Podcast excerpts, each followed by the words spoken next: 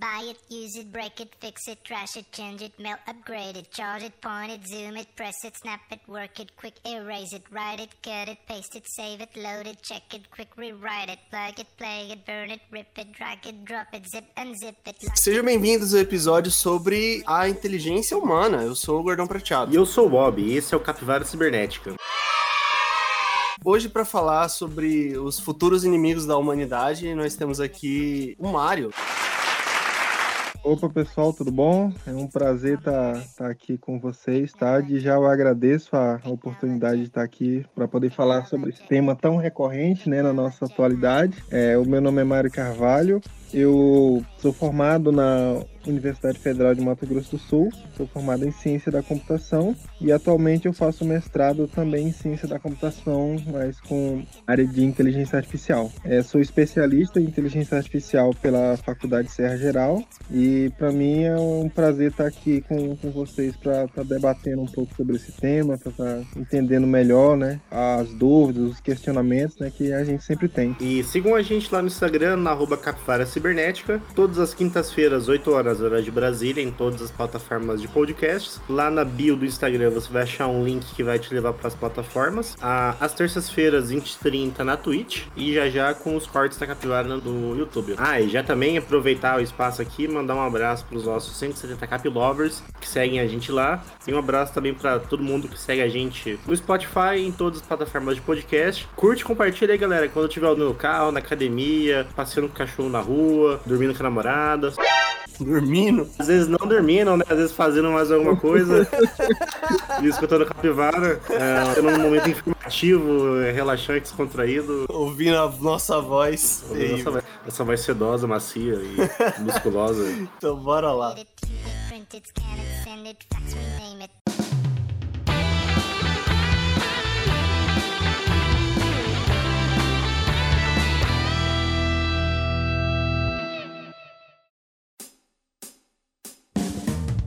Nas notícias bizarras de hoje, nós temos o seguinte.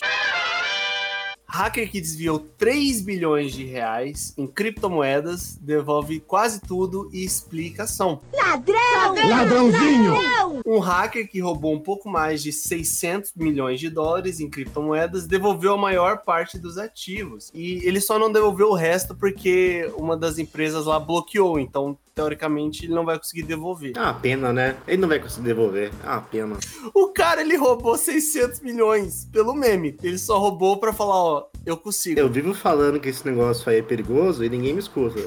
Porque se roubarem sua- seus bitcoins, pra quem que você reclama? O que, que você faz? Não tem o que fazer, só chora, já era, perdeu, acabou. É uma coisa que a gente precisa refletir melhor, sabe, sobre. Porque a galera que tava lá, imagina quem tinha ação, né, é, quem tinha criptomoeda, quem tinha token, né, ter que passar por esse tipo de situação, eu acho que não é muito bom, né? Então, assim, é algo que a gente precisa entrar, né, um mercado que a gente ainda tá descobrindo até que ponto a gente pode chegar. É que nunca vão usar isso como dinheiro, tá? Mas se usasse como dinheiro, ia ter o golpe do Bitcoin. As gangues do Bitcoin que sequestravam pessoas, Como não vai usar como dinheiro? não vai. No Bitcoin não dá pra ser usado como dinheiro, tá? Oxi! Ah, Sabe por quê? Tem vários motivos. Primeiro, é muito volátil, então o preço sobe e desce muito rápido. Então você não pode fixar preços em Bitcoin, porque pode ser que o preço hoje em Bitcoin, é, o Bitcoin vale 100 reais hoje, amanhã tá valendo mil, depois passa a valer 50. Então dá pra você fixar preços em Bitcoin. É, recentemente o Bitcoin chegou a bater, eu acho que 350 mil, se eu não me engano, né? E aí ele caiu, tá quanto? Hoje tá 170, 200 mil? A cotação do Bitcoin, segundo o Google, que converte aqui no Google, eu nem sabia que tinha isso, tá 261.500 reais e 99 centavos. Aí tem outra coisa, transacionar Bitcoin é muito caro. Você não consegue, para fazer uma operação em Bitcoins, tem que passar mais de 100 dólares, porque só para você fazer a transação custa tipo 50 dólares. E, e tem outro motivo ainda, além de ser caro transacionar Bitcoins, então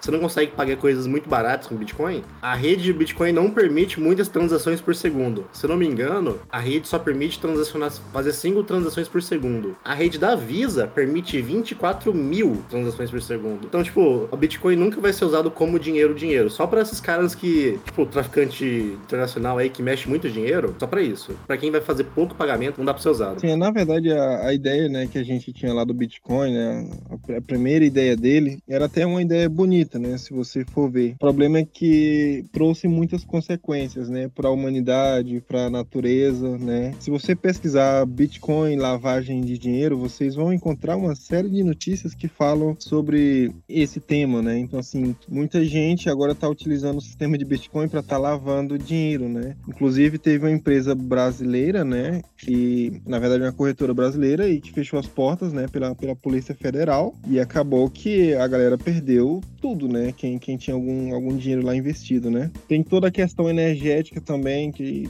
tem por trás disso, né? A quantidade de energia que, que gasta lá para fazer cada transação, para poder minerar lá um, um Bitcoin, né? E outras criptomoedas. Sem contar a galera que faz isso no serviço. Os caras que mineram Bitcoin no serviço. Eu já pensei em minerar na faculdade, hein? Mas nunca minerei. Alô, Polícia Federal. é, é crime, né? Na faculdade, Mário? Não pode? É, é crime. Você não pode usar a faculdade para gerar dinheiro. Para você ter ideia, se tivesse um imposto ambiental, vamos dizer assim, por tonelada de carbono emitida pra, pelas fazendas de Bitcoin aí, o valor do Bitcoin seria negativo, de tanta energia que eles gastam. Tipo, a, as fazendas de Bitcoin no mundo, ou, ou, só na China, elas gastam a mesma quantidade de energia que a Argentina, só pra manter os troços ligados lá. Tanto que a China baniu os caras lá, né? Na China você não pode pagar em Bitcoin, não pode transacionar Bitcoin, agora acho que não pode nem minerar mais Bitcoin. A China tá guerra aberta com os Bitcoins lá. Não, se o seu banco falha, alguém te rouba, o banco tem seguros, as contas bancárias geralmente são seguradas. Agora, se alguém te rouba os seus Bitcoins, você não tem nem pra quem reclamar, bicho. É por isso que eu sou defensor da volta do ouro. A gente vai voltar a vender, trazer tudo em ouro. Tem que usar ouro e espelho mesmo. Ouro é a, a, moeda mais segura do mercado e é a mais estável. A gente usa ouro há 5 mil anos. O problema do ouro é que a gente tem que ter é a volta do ouro que eu defendo é as, a, o nosso papel não, moeda... Não, não, não, não, não defende não, defende não. Vai voltar. Vocês me escutem, vai voltar. Não, vamos pra próxima notícia, defende não. Vai voltar chutando a porta ainda. A próxima notícia é a seguinte.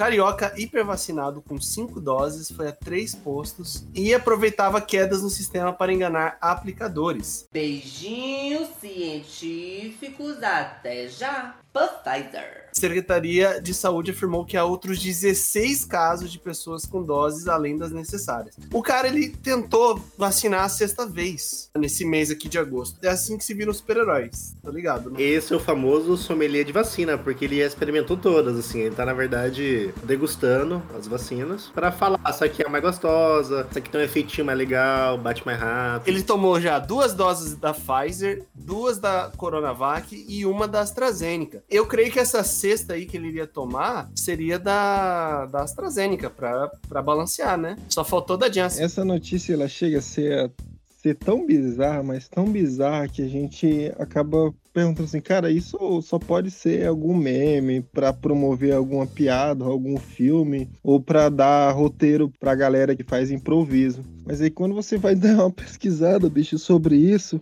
nossa, isso dá uma, uma, uma, tristeza, né, assim, no, no sentimento, porque a galera parece que não entendeu, né, a galera que faz isso parece que não entendeu como que funciona, né, a ideia básica de uma vacina, né, e também mostra o quanto que a gente está desinformado, né, sobre esse tema, né, sobre essa questão de vacina. A gente que eu digo as pessoas que fazem isso. Eu não acho que é muita desinformação, não, cara. É... desinformação não é. Você já pensou se essas vacinas no corpo dele elas acabarem se anulando entre si, porque você manda tipo uma Pfizer, aí ela vai estimular o seu organismo lá a produzir anticorpos. Aí você manda uma AstraZeneca, aí ela, o seu corpo já tá achando que aquele negócio que entrou é vírus. Ele vai lá e tipo anula a AstraZeneca. A se as vacinas estão lutando dentro do corpo dele, ou se elas estão tipo, se elas estão se juntando numa vacina. Mas eu acredito assim, né, que qualquer pessoa que assim que tenha pelo menos dois, dois neurônios ativos ali, né, com, com as sinapses ali bem conectadas, né, consegue, quando olha uma notícia desse tipo, consegue, cara, esse cara não pode ser normal, né? Ele é o contrário do negacionista, ele é o afirmacionista eu acho que esse cara é o tipo de cara que une toda a população brasileira, sabe? Ele é o cara que une a galera que já não queria tomar a vacina. Ninguém gosta desse maluco aí. A pergunta que não quer calar, né, gente, que a gente tem que abordar aqui é: qual seria o nome do super-herói dele? Seria o quê? O Homem Vacina? O Capitão Vacina? Imunoman, ele é o Imunoman. É, ele é um X-Men, ele é um mutante, ele é o Vacinator. Do que, que a gente vai chamar esse cara? Tem que ter um nome, né? Cara, não, não sei se eu teria um nome assim para ele, mas eu acho que o poder dele seria top, hein? Imagina aí você você ter um cara que o poder dele é sair vacinando você, entendeu? E vai ali combater um crime e enfia três injeções ali na, no, no, no criminoso. Não, mas esse tipo de pessoa não seria um super-herói. Se ele espirrar em você, ele te cura da Covid, assim, tipo, ele é o, o super anticorpo, assim, sabe? Mas eu acho que ele seria o vilão, hein? eu concordo com o Luiz. Esse tipo de cara não seria um herói, não. É vilão do Batman, ele seria o vilão do Batman. Vilão do Batman. Acho que ele tá no nível ali de Chapeleiro. Fora a parte, né, da brincadeira, assim, levando-as um lado, assim, um pouco mais sério, né? O que realmente me deixou preocupado, né, com relação a essa história, é claro, quando eu vi isso, isso para mim pareceu uma piada. Mas, assim, olhando pro lado mais sério, isso mostra um pouco da fragilidade, sabe, do nosso sistema de vacinação, cara. Isso não, não era para acontecer de maneira nenhuma. Até porque, se você pega um cara desse que tomou seis vacinas, ele ele pegou vacina aí de é, que tomaria, né? Ia foi impedido de tomar a sexta, né? Mas você entende aí que, sei lá, ele deve ter pegado vacina de três pessoas, né? Durante essa pandemia não tá sendo fácil para ninguém, né? A gente sabe que muita gente acabou partindo, né, dessa forma melhor porque acabou não dando tempo de vacinar ou não conseguiu se vacinar com a segunda dose, entendeu? Então, acredito que o crime que essa pessoa cometeu, né, tá muito além do que simplesmente ele foi o cara que foi lá e burlou o sistema, sabe? Mas ele foi o cara que foi lá e tirou vacina de alguém que tava precisando, né? Então, isso é algo assim que realmente me deixa um pouco triste, né? Eu perdi algumas pessoas aí durante essa durante a pandemia. Fico um pouco triste também que existam mais 16 pessoas isso lá no, no, Rio de Janeiro, né? Que, só no Rio de Janeiro. Só no Rio, e que assim, eles sabem, né? Conseguiu ser detectado, né? Então, assim, talvez isso possa abrir um, um, diálogo entre a sociedade, sabe, entre o governo, para que a gente consiga, não diria flexibilizar, sabe, mas deixar o processo um pouco mais rígido, sabe? Agora, o meu questionamento que fica aí, só para fechar, será que essas 16 pessoas, junto com esse cara, eles vão formar a Superliga dos Vacinados? Cara, uma coisa do tipo, vamos esperar pra ver, né? Cara, pior que eu acho que a, vai ser mais fácil eles conseguirem ativar o 5G, hein? O chip do 5G vai ser ativado dentro deles aí. Eles vão fornecer telefonia móvel pra todo mundo agora aí. É, eles vão ser a liga do 5G, velho. Porque tomou seis, seis vacinas aí, os chips vão estar todos conectados aí.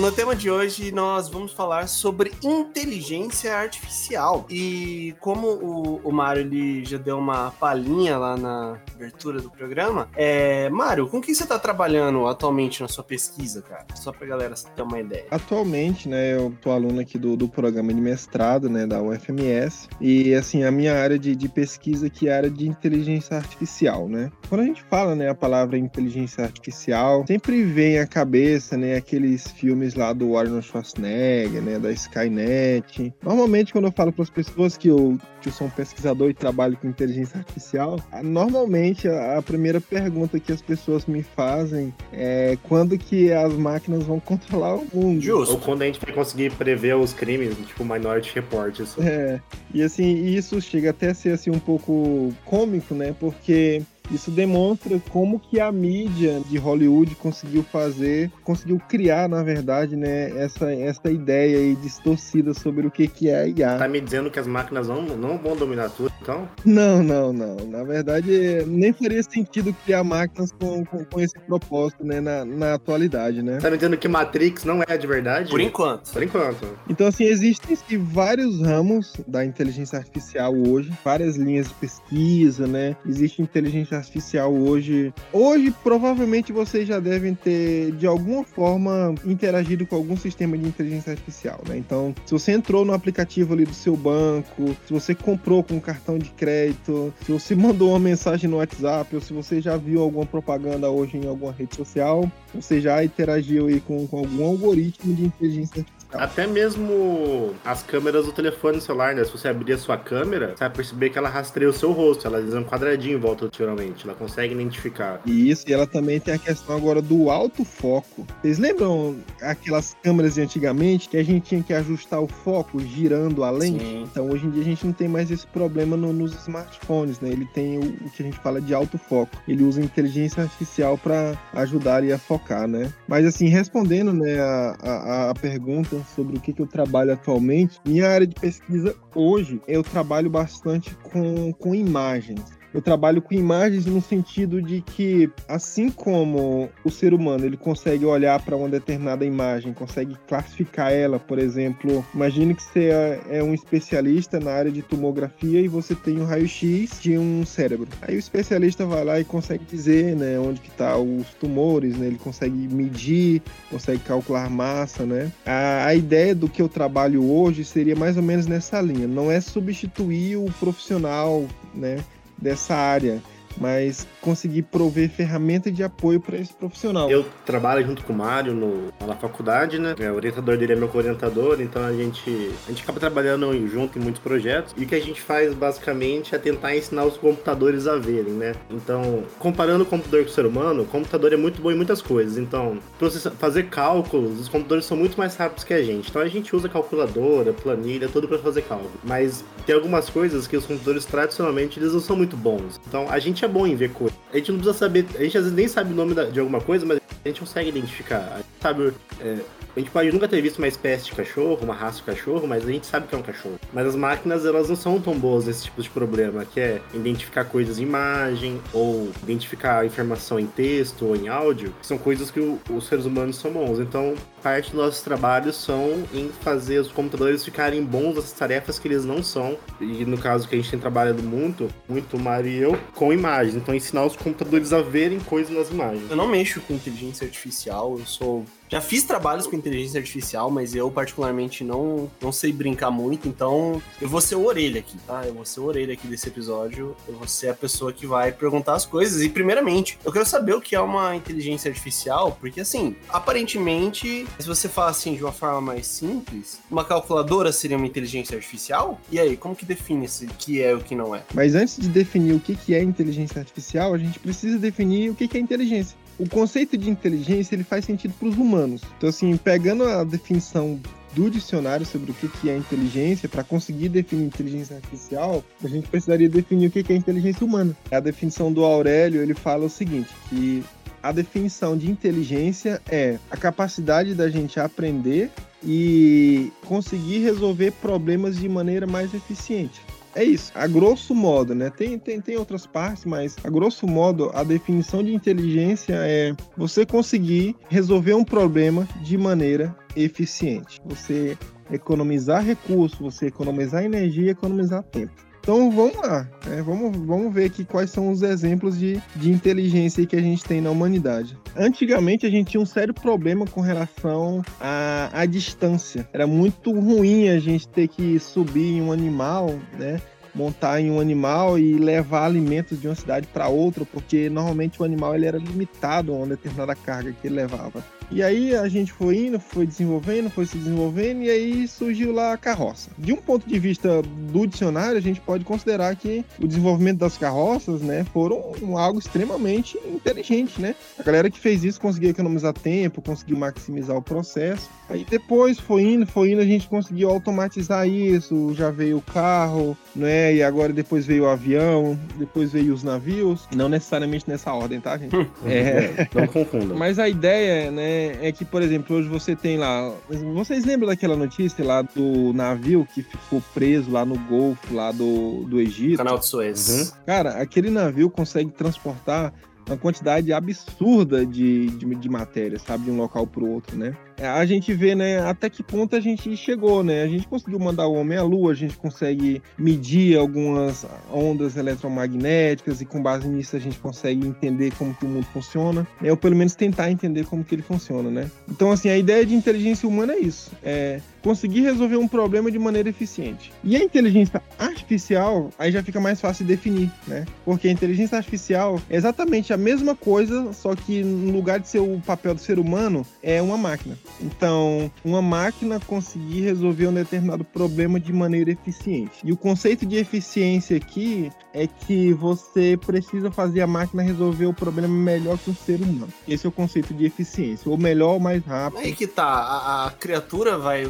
passar, vai ultrapassar o criador? Nesse caso não, porque são coisas diferentes, né? Vou tentar aqui exemplificar, né? Imagina que você é um, é um contador, tem uma empresa de contabilidade. Você acha que você consegue analisar 10 mil planilhas em 10 minutos? Nunca. Nunca, né? Imagina que essas planilhas têm informação de gastos da empresa, de funcionários e, e, tal, tal, tal, e tá, de alguma maneira relacionadas ou não. Cara, ia dar um trabalho imenso para você conseguir fazer isso, gerar um relatório. Hoje em dia a gente tem algumas ferramentas que às vezes elas nem usam inteligência artificial, mas elas têm uma coisinha chamada capacidade de processamento, que aí sim as máquinas conseguem processar as coisas mais rápido que a gente, mas porque elas foram projetadas para um determinado feito. Então uma calculadora não seria uma inteligência artificial? É, mais ou menos. Assim, a, a calculadora é um computador.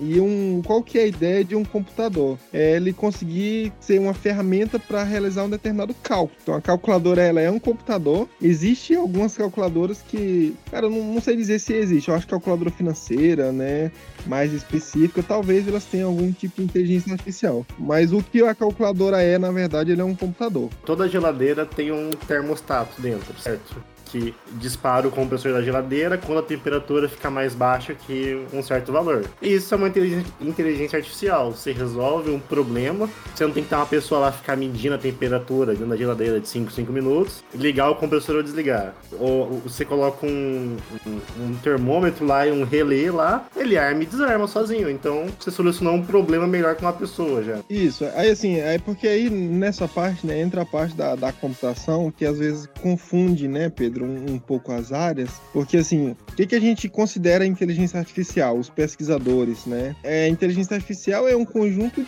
de, algoritmos que a, que a gente tem, né? Não necessariamente algoritmos, mas um conjunto de soluções e técnicas onde a máquina consegue resolver um determinado problema de maneira eficiente. Então, esse exemplo que você trouxe do, do termostato poderia ser considerado uma inteligência, né? Um, um sistema de inteligência artificial. Mas para a gente hoje, o que a gente tem como sendo inteligência artificial é sempre dado da seguinte forma: você tem um monte de dados, um monte de, de, de dados brutos, dados crus, né? Por exemplo, lá tem 10 mil planilhas sobre a questão financeira da, da empresa, né? E aí eu quero extrair informação sobre isso, eu quero extrair de alguma maneira conhecimento de, dessa base, né? Que a gente fala, né? De, de, dessas planilhas. Aí existe uma série de técnicas que a gente pode estar tá utilizando. A gente fala assim: ah, eu quero saber qual foi o produto que mais saiu. Aí você vai lá e consegue calcular qual o produto que mais saiu. Aí você fala, ah, Mário, agora eu quero relacionar esse produto com outro produto para saber quão relacionados eles estão. Aí a gente tem a, a, a, outros algoritmos, outro conjunto de algoritmos. Aí você fala assim: ah, eu quero saber qual foi o funcionário aqui que está sendo menos produtivo na empresa. Dá para fazer isso? Dá, né? A gente consegue de alguma maneira estipular uma fórmula matemática e com base na entrada das informações dessa pessoa,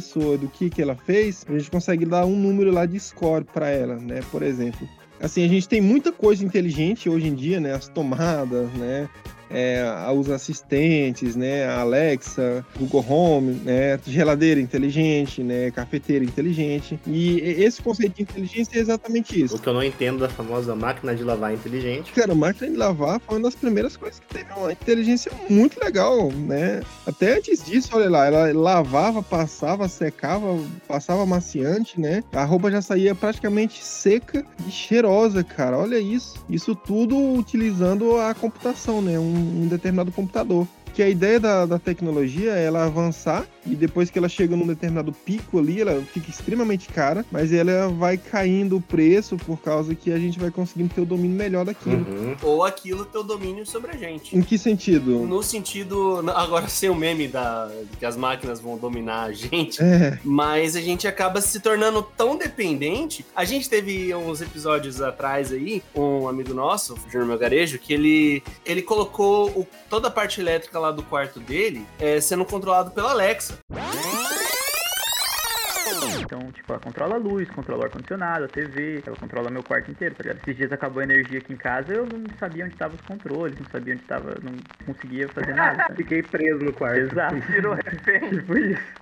E aí, a gente não acaba ficando muito dependente disso aí? Acaba, na verdade, sim. Inclusive, esse é um da, da- dos questionamentos filosóficos da coisa, sabe? A gente utilizou muita matemática para desenvolver tudo isso. O problema de a gente utilizar muita matemática para resolver tudo isso é que a gente ficou muito no automático. Hoje em dia, você consegue comprar o seu pão pelo celular de manhã. Você vai lá no seu smartphone e fala: olha, abre aqui um aplicativo de compras, compra o pão, compra o leite, e em poucos minutos o cara vem deixar na tua casa. Tu não dá dinheiro para ele, porque você normalmente já pagou pelo cartão de crédito, né? E no máximo que você fala é um obrigado, né? E bom dia. A gente acaba perdendo um pouco da humanidade que a gente tem. Por exemplo, um professor meu falou que antigamente ele ia comprar pão na padaria e o caminho que ele ia, ele ia a pé, né? Então, da casa dele até a padaria, ele encontrava os amigos dele de manhã. E eles iam conversando e voltavam, batiam um papo, né? E aí tomava já um café ali na padaria. E aí tinha aquela interação lá com o padeiro. Aí ele voltava, né, né para casa. Hoje em dia, não, a gente tá perdendo isso. O que acontece, né? Esse é um debate que a gente precisa refletir, né? Eu, eu tenho uma palestra sobre isso no YouTube que se chama Introdução à Inteligência Artificial, Impactos e Aplicações, onde eu trago esse, essa discussão, sabe? Então, até que ponto a gente está disposto a abrir mão da nossa humanidade para ter algo eficiente, sabe? Então, talvez isso prejudique a próxima geração. A próxima geração, ela já vai nascer bem mais tecnológica do que a gente já nasceu. Então, talvez perder o, o que transforma a gente em ser humano, né, não seja uma boa ideia.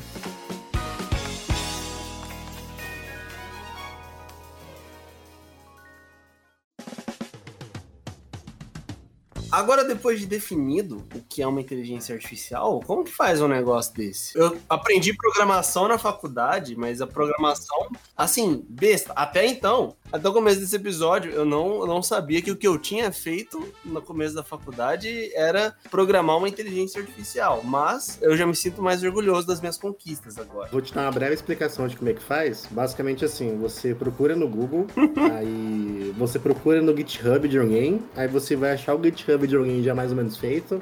GitHub é o, é o repositório de conteúdo de. É um repositório de gente que trabalha com essa parte de computação, então você deixa lá para ficar meio público o que você faz, para as pessoas verem, para você ter o seu, a sua documentação salva. Então, basicamente é um agregador de, de código, é um repositório, né? Tipo uma biblioteca virtual. É como se fosse uma biblioteca de livros de bruxaria, entendeu? É, mais ou menos isso. Onde cada livro que tem ali você consegue ter um determinado tipo de poder só lendo ele. Fazer uma magia diferente. Aí você entra no GitHub de alguém que já fez o que você quer fazer. Porque assim, você vai descobrir que tudo que você quer fazer, alguém já fez. É quase impossível você fazer algo que ninguém fez. Aí você copia e você faz igual. Existem várias formas, né, da gente conseguir programar uma inteligência artificial, né? E para isso você precisaria ou não, né, saber sobre um pouco de linguagem de programação. Mas a ideia principal por trás da coisa é que antes de você ir lá e testar um algoritmo de, de inteligência artificial, por exemplo, um algoritmo que te diz se você é ou não um bom pagador. Como que você consegue ensinar uma máquina isso, né? Você vai lá e, primeiramente, tem um passo de você reunir os dados, né? Você vai lá e coleta um monte de dados de pessoas, né? Um monte de dados de, de empresas, de pessoas que foram bons pagadores, de pessoas que foram mal, maus pagadores. Aí você vai ter um- uma planilha no Excel bem grande. O nome da pessoa, CPF, qual a idade que ela tem, se ela tinha filhos ou não, se ela era casada, se ela fazia muitas compras durante o mês, se ela tinha score no- na praça, né? Tipo, se ela compra muito. E no final você vai ter a seguinte variável, assim, falando que é ou não bom pagador. Depois que você passa por esse passo de coletar esses dados, você precisa passar pelos dados de extrair as regras que a gente fala para definir o que, que é uma pessoa boa pagadora e o que, que é uma pessoa má pagadora. E para isso, cara, a gente usa modelos matemáticos. Então, tudo que você vê de inteligência artificial nada mais é do que matemática e estatística combinado. E, inclusive, na parte da inteligência artificial, você programa são funções, funções matemáticas mesmo, sabe? Você vai lá e fala assim, cara, como assim a função matemática? Você pega ali os dados e joga num gráfico, e aí você consegue, de alguma maneira, separar determinados grupos com base em regra. Você tem o primeiro passo, que é coletar os dados que você quer extrair a inteligência, né? O segundo passo que você precisa é limpar esse seu banco de dados, como por exemplo, para um sistema que você quer saber se uma pessoa é mal ou não pagadora, você acha que a idade dela influencia? Influencia, óbvio. Certamente. Certamente, né, mano? Tipo, você não vai emprestar ali, sei lá, 100 mil reais para um, jovem de 18 anos, né? Ou, ou talvez empreste, mas aí teria que levar em consideração outros fatores. Então, a idade, ela é um fator bom, porém ela não, não deve ser o único, né? Outra pergunta: a pessoa tem dívida na praça. Até que ponto você está disponível a emprestar dinheiro para alguém que já tem uma dívida? Então você vai ter alguém ali que está pedindo 50 mil, mas ele já deve 40 ou ele já deve 70. Aí tem alguém que tá pedindo, tá pedindo também 50 mil, mas ele deve ali, sei lá, mil reais, dois mil reais. Então o fator de ter um nome na praça também é interessante, né? Teria outros fatores, por exemplo, mora com os pais, é casado, se ele trabalha ou não, há quanto tempo trabalha, né?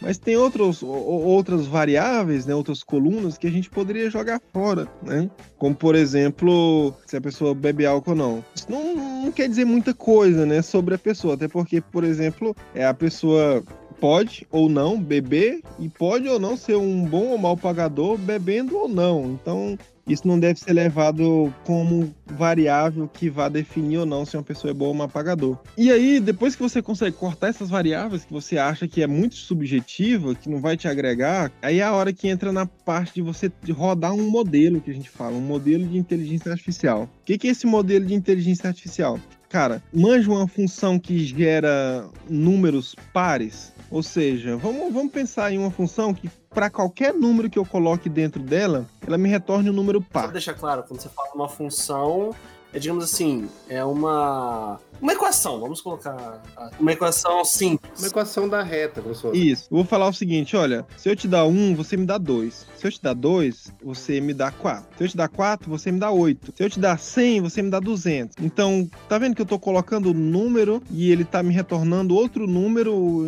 maior e par? Né? Se a gente conseguisse ajustar isso na equação, a gente teria lá 2x, ou seja, para qualquer valor a gente conseguiria multiplicar ele por 2 e aí consegue transformar ele em um número par. Então a ideia desse terceiro passo, né, do, de treinar um modelo, é você conseguir ajustar uma equação dessa para ti e para o teu problema. Então nesse teu problema ele vai ter o quê? Ele vai ter que considerar a idade, ele vai ter que considerar o status da pessoa na praça, ele vai ter que considerar se a pessoa tem filhos, ele vai ter que considerar se a pessoa é casada ou não, ele vai ter que considerar se a pessoa já tem dívidas. Inclusive, Mário, quando eu fiz um eu fiz um camp de data science mês passado e uma das empresas que estava lá no camp ela fazia isso. Ela vendia um serviço para banco para dizer, porque tomar empréstimo é meio complicado. Então os caras tinham um serviço online, faziam um cadastro e na hora já te dizia se eles iam ou não te prestar dinheiro, se não usava no banco nada.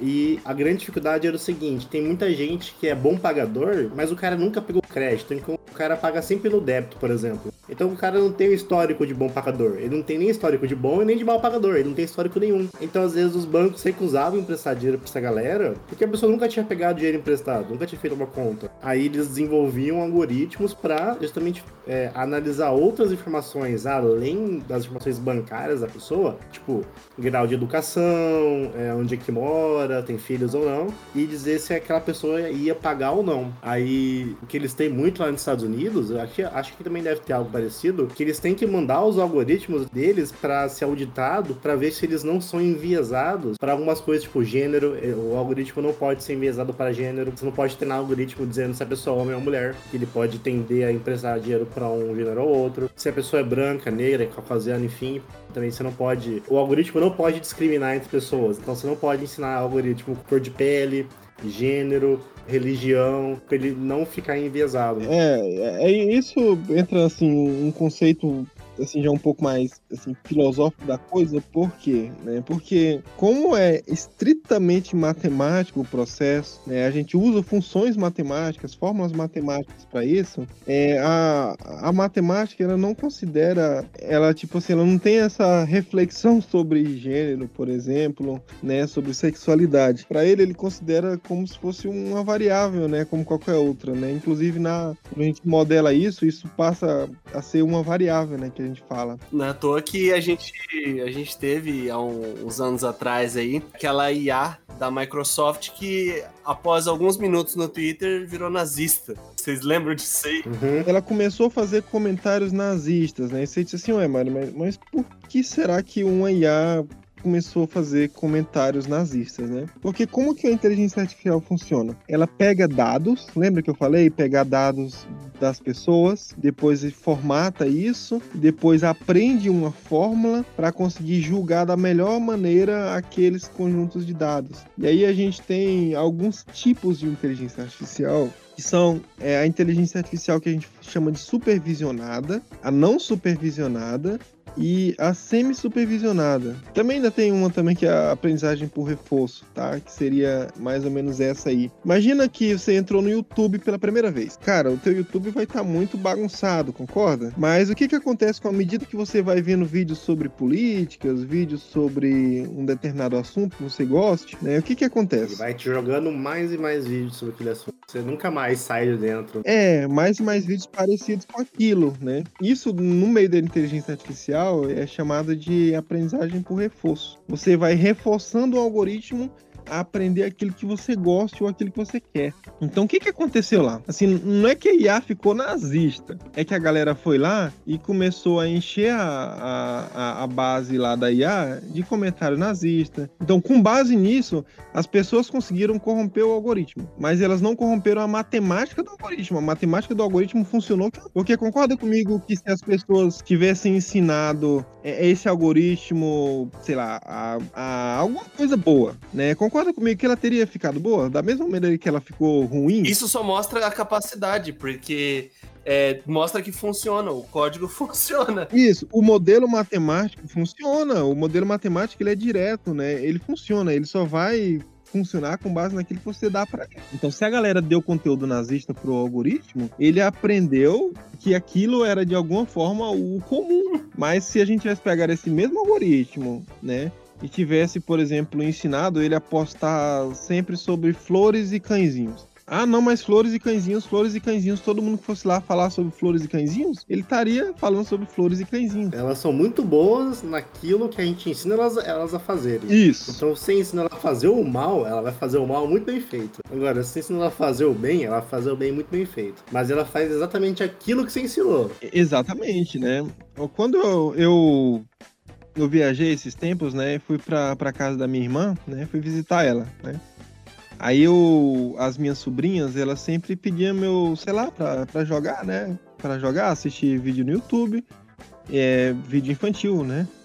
E aí eu, tá bom, né? Aí eu fui lá, desinstalei o YouTube e instalei o YouTube Kids pra minha sobrinha, né? Que é um YouTube com só conteúdo mesmo, né, infantil, porque por, por dois motivos. O primeiro, é, eu não queria que meu YouTube ficasse viciado depois, né? Por exemplo, ah, eu tô aqui de boa e de repente o, o vídeo vai lá e me recomenda o Baby Shark lá, entendeu? E segundo, pra segurança dela, né? Porque assim, não é muito bom a gente deixar criança no, no YouTube normal, né? No YouTube de adulto. É perigoso até para adulto. É. É, teve uma época aí, cara, que tinha alguns vídeos com mensagem subliminar, cara, tipo pedindo para as crianças se cortar e tudo, sabe?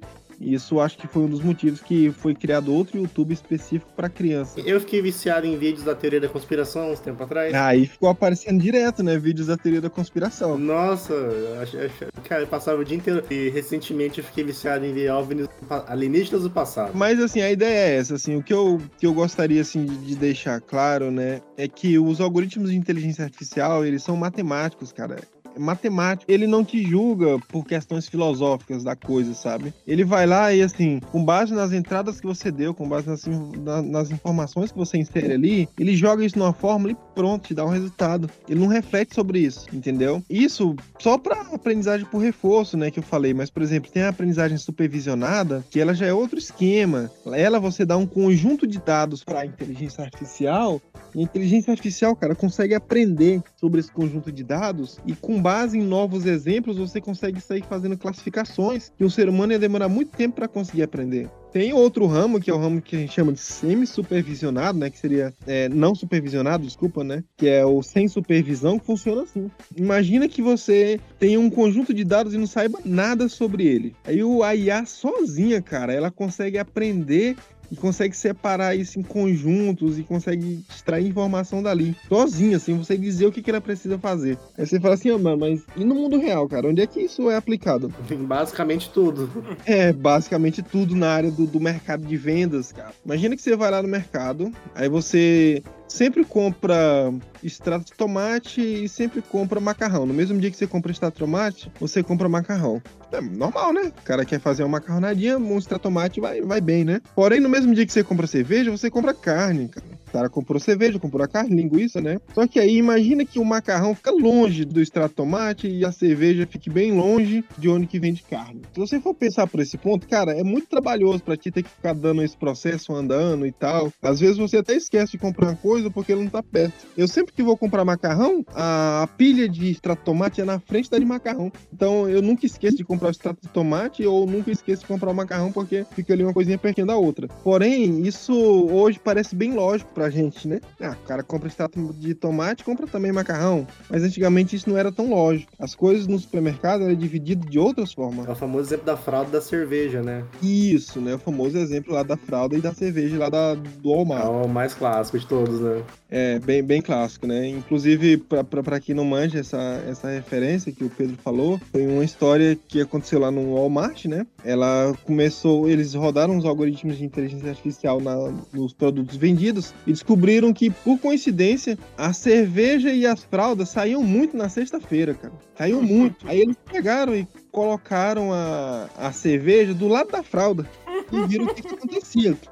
Aí dobrou, cara. Acho que triplicou, uma parada assim, a de vendas de, de cerveja, a de cerveja. Tem um legal também que eu vi que era. Porque era de uma loja de roupa, né? E homem geralmente tem dificuldade de comprar roupa, né? Então eles colocaram um monte de câmera nas lojas e começaram a analisar o padrão de comprar homem. Aí a, o, os caras das lojas viram que os homens não pegavam as roupas da prateleira, porque eles não conseguiam dobrar depois e guardar. Então eles não queriam ficar pegando para provar e depois lá colocar no lugar tudo errado. Aí a loja começou a deixar de propósito as roupas masculinas não totalmente dobradas, sabe, meio bagunçada já. Aí eles perceberam que os clientes se sentiam mais tranquilos em pegar a roupa e provar. E começaram e o faturamento aumentou. E, e também tem outro, outra aplicação assim dessa parte que a gente faz segmentação não supervisionada, que é, por exemplo, esse sistema de recomendação, né? Você entra no Spotify a primeira vez, Spotify sabe o que você gosta de escutar. Ele pergunta lá algumas coisas para você, tipo de gênero, algum cantor ou outro. Aí o, o, algoritmo ele compara você com um monte de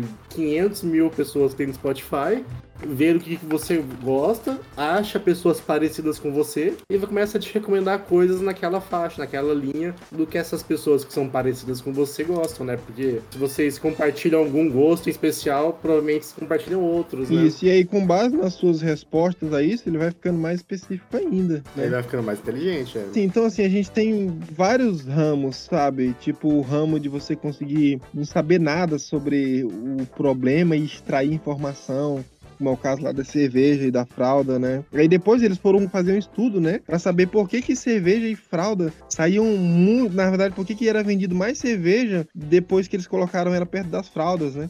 Aí eles descobriram que é, na sexta noite, normalmente a, os casais, né, que tinham filhos, a esposa mandava o marido ir comprar a, a fralda já para ficar pro final de semana livre. E aí o cara já ia na sexta noite, né, já saiu do trabalho, semana cheia, mano. Aí ele falava, bom, já que eu tive que vir até aqui, agora eu vou querer o meu prêmio, né? Qual que é o meu prêmio? Uma gelada. E aí, depois que eles fizeram isso, cara, colocaram as fraldas na frente das cervejas, né? Cara, a venda de cerveja, tipo, triplicou, se não me engano, entendeu? Porque aí você conseguiu ativar gatilhos na, na, na galera que já vinha, né?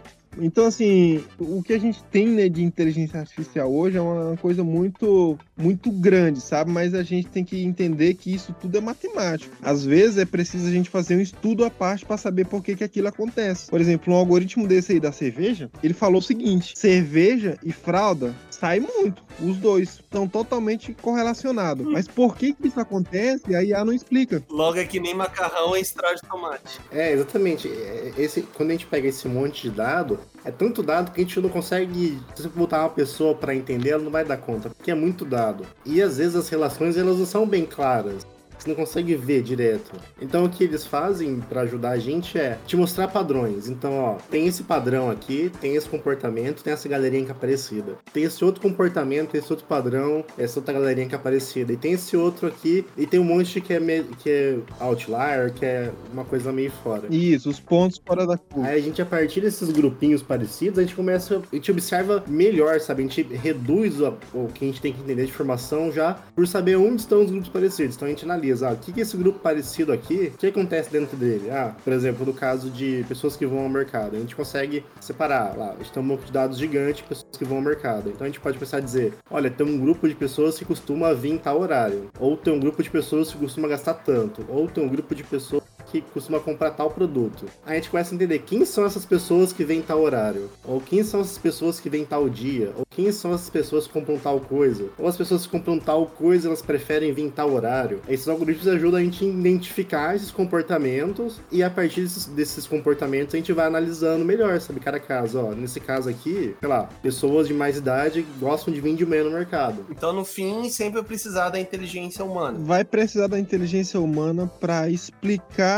a inteligência, que a inteligência artificial trouxe. Porque assim, é, Luiz, vou te trazer o- um cenário. Pensa comigo. Imagina que, que, que uma determinada máquina, ela foi programada lá para esse caso aí do mercado. Vamos pegar o caso do mercado, né? E aí ela foi lá e disse assim, olha, cerveja e fralda estão estritamente relacionadas, né?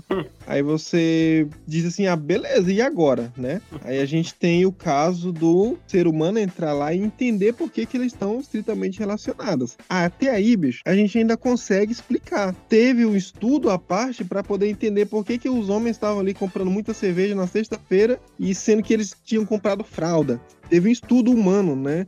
um estudo de relações, uma questão filosófica por trás disso. Só que, por exemplo, nos algoritmos que a gente trabalha, a gente, assim, tem um nome, né, da área que é chamado de aprendizagem profunda. O que seria uma aprendizagem profunda? Né, que é o deep, famoso deep learning né, da IA. A aprendizagem profunda é você dar autonomia para o algoritmo fazer o que ele achar que deve ser feito e gerar a inteligência da maneira que ele quiser, de tal maneira que você não consiga explicar o que, que o algoritmo fez e o algoritmo ele não consegue explicar também o que, que ele fez. Ele só consegue dizer, cara, é isso. Oxe, é isso porque é. E é porque é mesmo. E é desse jeito, e é mesmo, e é porque é mesmo. Caixa preta, você sabe assim, ó, é- você dá isso de entrada, ele aprende a fazer isso. O que, que ele aprendeu exatamente no meio? A gente tem uma leve ideia, a gente consegue ver algumas coisas assim. É, a gente sabe o, que que aconteceu, mas a gente não sabe qual foi a decisão que ele tomou. Você te explicar por que, que acontece aquilo, Isso, que assim, esse é o- os problemas das soluções que a gente chama de, na computação, a gente chama de soluções baseadas em caixa preta. É tipo assim, né, vamos lá, porque assim também não é exatamente que a gente não saiba, né? Sempre que você encontrar qualquer pessoa que trabalhe com inteligência artificial, e se você tiver a oportunidade de conversar com ele, pergunta assim, por que que é tão difícil explicar como que um, que um algoritmo de aprendizagem profunda ou de inteligência artificial tomou uma decisão? Eu, eu disse lá, no- lá atrás, assim, que é tudo matemática, né? É, todo o processo é matemático. Então é fácil você olhar a fórmula e ver. Né, que ah, a fórmula é essa, cara. Você foi lá e jogou em uma fórmula. Cara, agora pensa em uma fórmula que tenha mais ou menos 50 mil parâmetros de entrada. Tu tá acostumado com uma fórmula que entra um X e sai um Y. Ou tu tá acostumado com uma fórmula que entra um X e um Y e sai um Z. Mas uma fórmula que entra um X, um Y e um Z, Aí complica, porque a gente já tá na quarta dimensão, né? Aí a partir da quarta dimensão, meu parceiro, para você conseguir ver, o máximo que a gente consegue ver da quarta dimensão são algumas cores no computador que variam RGBA, né? Que é a maneira como que elas interpretam as cores. A gente consegue ver um hipercubo ainda, sabe? Mas, meu parceiro, depois que você passou da quarta dimensão, dá ruim, né? Você não sabe o que está acontecendo, não, né? Agora imagina uma função, cara, que tenha 10 mil parâmetros de entrada, cara. Existem alguns algoritmos que têm 50 milhões de, de parâmetros, sabe? Que podem ser ajustados, cara. É absurdamente grande, né? Imagina você conseguir sair, extrair 50 milhões de informação jogar isso em uma fórmula e ter um valor no final que diz positivo ou negativo. Olha o poder que é isso.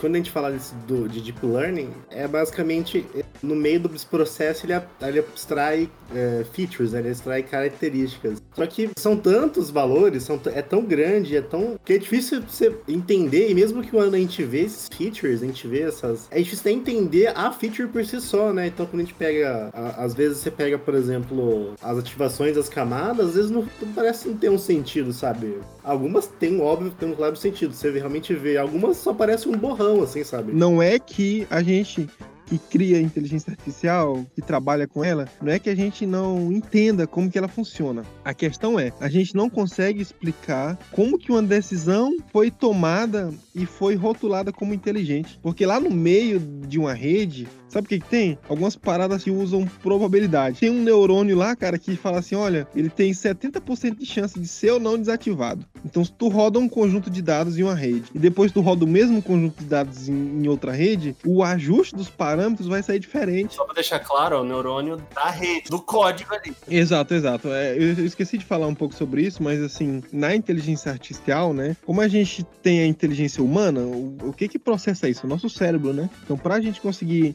reproduzir o, o que acontece no cérebro humano em uma máquina, a gente precisou primeiro entender como que o cérebro humano fazia para pelo menos mandar informação. São os neurônios que tem nos nossos olhos, captam informação da visão. Depois a gente tem neurônios específicos para captar cheiro, para audição, é, para o tato. Então, os neurônios que a gente mais reproduz são os neurônios da, da visão, como que eles extraem informação de cor essas coisas, né? E os neurônios biológicos que levam informações nervosas, né? Aí a gente simula isso com uma fórmula matemática, cara. Cara, a gente consegue simular um neurônio com uma fórmula matemática, com o mesmo processo de um passar informação para o outro até chegar num final que processa e gera informação, cara. E consegue fazer isso bem, né? Tudo, tudo, tudo matemático e faz bem feito. E cada dia que passa a gente tá conseguindo ajustar essas fórmulas para fazer mais bem feito ainda.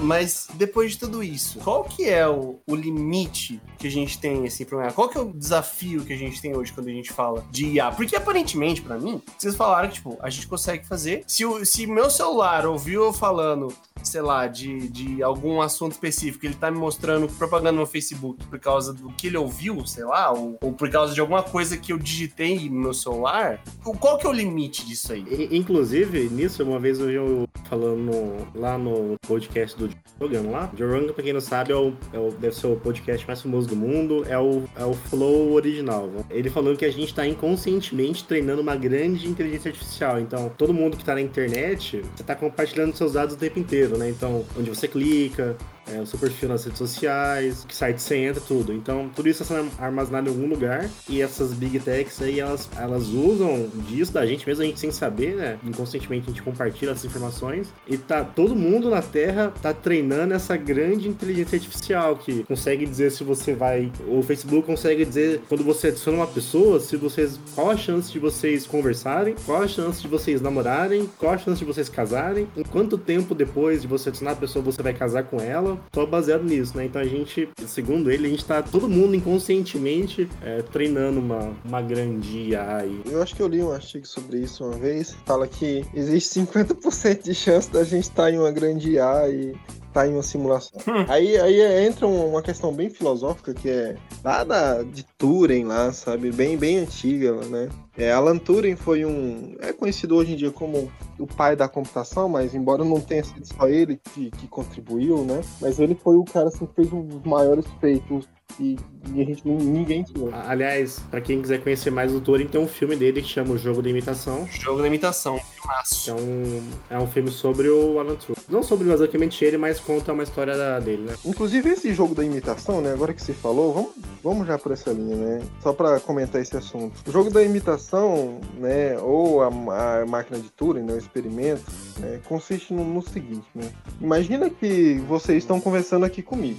Como que eu sei que vocês não são um bot que tá conversando comigo? Bom, porque eu conheço, né, o, o Pedro, né, na, na vida real, e aí eu já tenho esse contato, né, com ele e tudo mais. Mas imagina que exista um- uma parede, e eu nunca tenha visto o Pedro na vida, eu só tenha conversado com ele de um lado da parede e ele conversa comigo do outro lado. Se a gente conseguisse criar uma máquina onde a pessoa não visse a máquina, só ouvisse a voz e conversasse, e essa máquina conseguisse ficar tão boa, mas tão boa que a gente não conseguisse mais dizer se era uma máquina ou um ser humano, é, aí a gente fala que ela passou no teste de Turing, né, que a máquina tá boa né, para para conversação e tudo. Só que a primeiro momento isso parece muito com telemarketing, não parece? Vira e mexe um telemarketing, liga aí pra gente? Todo dia. E não fala nada. Porém, isso é um pouco mais profundo, sabe? Assim, cara, eu gosto muito da área de, de inteligência artificial e dessa área da computação, porque tudo é mais profundo e tudo tem uma questãozinha filosófica ali que normalmente a gente precisaria discutir e a gente não discute. Ninguém fala sobre isso, cara. A gente simplesmente passa por cima e fala assim, galera, confia, confia. Então, qual que é a ideia do, do teste de Turing? É- era pra ser avaliar a máquina e dizer se a máquina tá boa ou não. Tem outro filme que é sobre isso também, que é o Ex Machina. Esse máquina é bom também. Ah, legal. Esse eu não conheço.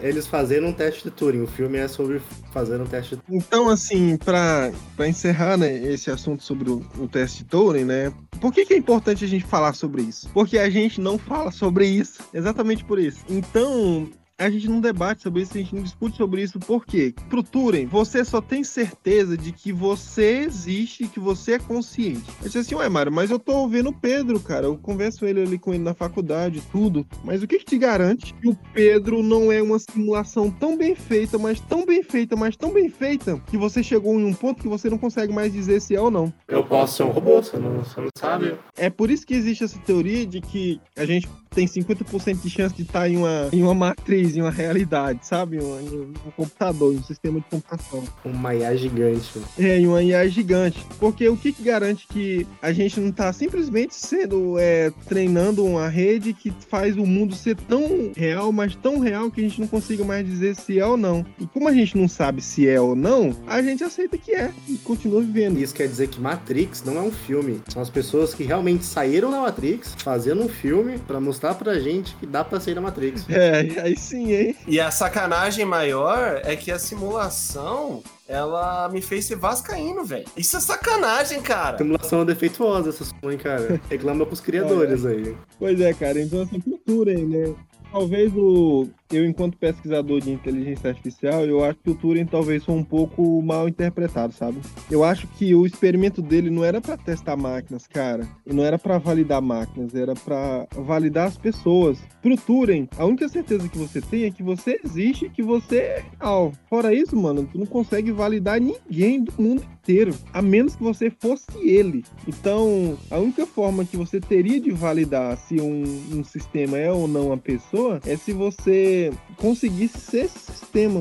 E esse sistema que eu digo, imagina que o Pedro fosse um sistema, por exemplo, né? Muito, mas muito, muito, muito bem feito de tal maneira, cara, ele é igual às outras pessoas, ele tem as mesmas características, fala, tem uma vida, tem uma história. Nem o sistema sabe que ele é um sistema. A gente hoje em dia tem esse papel assim na inteligência artificial, né, de ser matemática, matemática puramente matemática, cara. Mas talvez a gente esteja esquecendo de discutir algumas coisas, sabe? Até que ponto é a gente tá conseguindo ter o controle disso, sabe? O controle do que deixa a gente humano ainda, sabe? O que faz a gente ser ser humano, sabe? E assim, quando que as máquinas vão começar a dominar de fato? Quando que vai chegar o Arnold Schwarzenegger aí pra acabar com a brincadeira? I'm back. Vai, vai ter uma Skynet aí? Em teoria, nunca. Né? Não, Matrix já mostrou que é possível, hein? Por causa da, da, da suficiência energética, tá? É um, do, é um das limitações, sabe? É isso em teoria, né? Mas pode ser que pode ser que aconteça, mas eu não, eu não acredito muito que isso vai acontecer, porque não faz sentido a gente criar um Fusca que fique chateado com você porque você derramou suquinho no banco. Faz sentido você ter o seu computador triste porque você bateu nele sem querer, você derrubou o teclado no chão. Você entrou num site duvidoso e pegou um vírus. Isso, né? Então, assim, eu acho que a ideia da, da computação é servir como suporte, sabe? Saiu aí recentemente, né? O, o Elon Musk apresentou para o mundo, né? Mais uma proposta futurística, né? De robô humanoide. Ele é imune a fazer o mal para as pessoas, né? Ou seja, ele não. Mesmo se ele quisesse, não conseguiria fazer o mal para as pessoas e tudo mais. Mas isso tudo, assim, para mim tá bem midiático, sabe? Talvez, assim, seja um robô muito legal, consiga ajudar a gente a fazer muitas coisas, cara. Mas se algum dia você tirar a energia dele ou acabar a energia do mundo, ele vai ser um conjunto de peças. O ser humano não enferruja, né? Então, assim, talvez ainda demore mais uns, uns 40 mil anos, mais uns 100 mil anos, para que a gente chegue lá na, naquele ponto. Você diz assim, ué, Mário, mas você disse que era impossível. Cara, aí entra outra questão, né? Mas se alguém começar a desenvolver armamento bélico com, com drone, como já existe, sabe? E criar robô para ter mais eficiência para lutar em guerras, a gente não vai ter, assim, as máquinas ferrando com tudo, como foi lá no filme, sabe? Por conta própria, né? É claro que isso vai ser por conta de desejo de alguém, né? Mas é importante a gente começar a pensar sobre isso, sabe? De, cara, não é ou a gente querer fazer um drone com metralhadora, não, velho. Por que, mano? Um drone com metralhadora, velho. Ideia errado. E assim, eu espero não estar vivo pra, na época que isso acontecer, sabe? E se tiver, não vai ser por muito tempo. É.